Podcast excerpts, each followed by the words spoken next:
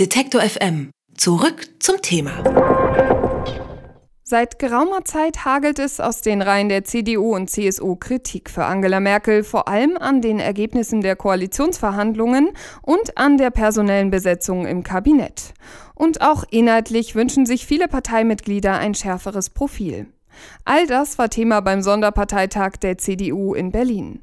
Dort wurden zudem wichtige Entscheidungen getroffen. Unter anderem stimmten die Delegierten für eine Regierungsbildung mit CSU und SPD.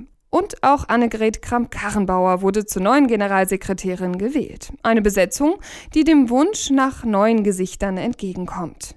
Ob damit jetzt wirklich wieder alles Friede, Freude, Eierkuchen in der CDU ist, darüber spreche ich mit dem Bundesvorsitzenden der Jungen Union, Paul Ziemiak. Schönen guten Tag, Herr Ziemiak.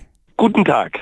Sie sind ja vor Ort, äh, Sie waren also auch die ganze Zeit dabei. Was würden Sie denn sagen? Ist die Stimmung jetzt aufgehellt? Alle sind glücklich? Alle haben sich wieder lieb?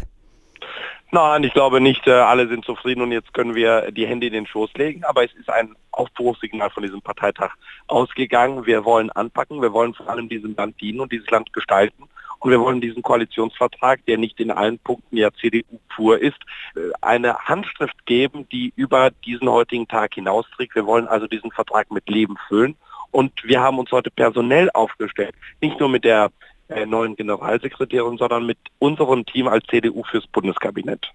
Jetzt wollen Sie auch gerne mit der CSU und eben auch mit der SPD eine große Koalition eingeben. Davor wurde ja auch ziemlich viel darüber diskutiert. Ist damit jetzt alles abgeschlossen und wir können uns quasi auf die große Koalition freuen? Nein, damit ist überhaupt nichts abgeschlossen, sondern damit geht jetzt etwas los. Diese große Koalition hat sich ja keiner wirklich gewünscht, aber sie ist äh, gut fürs Land, weil es so wenig andere Optionen gibt. Wir leben ja mittlerweile in einem Land, wo die meisten Parteien, die für den Deutschen Bundestag kandidieren, gar nicht am Ende Verantwortung übernehmen wollen. Das wollen wir tun, weil es uns ums Land und um die Menschen geht und nicht um äh, primär Parteiinteressen. Und deswegen geht es jetzt an die Arbeit, damit, wenn wir in vier Jahren spätestens wieder wählen, damit die Leute auch ganz klar das Profil der CDU erkennen. Aber an der Großen Koalition gab es eben auch von Wählerseite viel Kritik. Eigentlich war man nicht so glücklich, dass es jetzt am Ende wahrscheinlich eben doch wieder oder dass eben auch wieder auf die Lösung zurückgeht, die man eigentlich vielleicht ändern wollte. Würden Sie jetzt den Wählern Mut machen und sagen, mit dieser Großen Koalition wird alles anders? Ich bin auch enttäuscht, dass Jamaika nicht äh, zustande gekommen ist. Tatsächlich, die große Koalition haben sich nur die wenigsten nochmal gewünscht. Ich gehöre zu den Leuten, die sich das auch nicht gewünscht haben. Und jetzt müssen wir das aber trotzdem das Beste daraus machen. Nachdem die FDP gesagt hat, äh, sie wollen lieber nicht regieren, äh, müssen wir mit dieser Situation umgehen. Sie haben als Bundesvorsitzender der Jungen Union zuletzt eine inhaltliche Erneuerung der CDU und einen Markenkern der Union gefordert. Wie soll ich mir das jetzt vorstellen? Ich meine damit, dass die Menschen klar wissen, wofür die Union eigentlich steht, insbesondere die CDU. Die Frage unserer Antworten, die wir in Europa geben. Sehen Sie, die SPD will Schulden vergemeinschaften in Europa. Also dass deutsche Steuerzahler für die Schulden anderer Länder haften. Das will ich nicht und ich finde, die Union sollte das auch nicht wollen. Aber darüber müssen wir diskutieren, darauf müssen wir Antworten geben. Die Frage auch von Rechtsstaat und Sicherheit. Die Generalsekretärin hat das heute sehr gut gesagt. Was antworten wir eigentlich Menschen, die in Berlin sagen, ich traue mich nicht mit der U-Bahn zu fahren, weil ich Angst vor Gewalt und Kriminalität habe? Die CDU war und ist immer Rechtsstaatspartei und Partei von, von Sicherheit und Ordnung.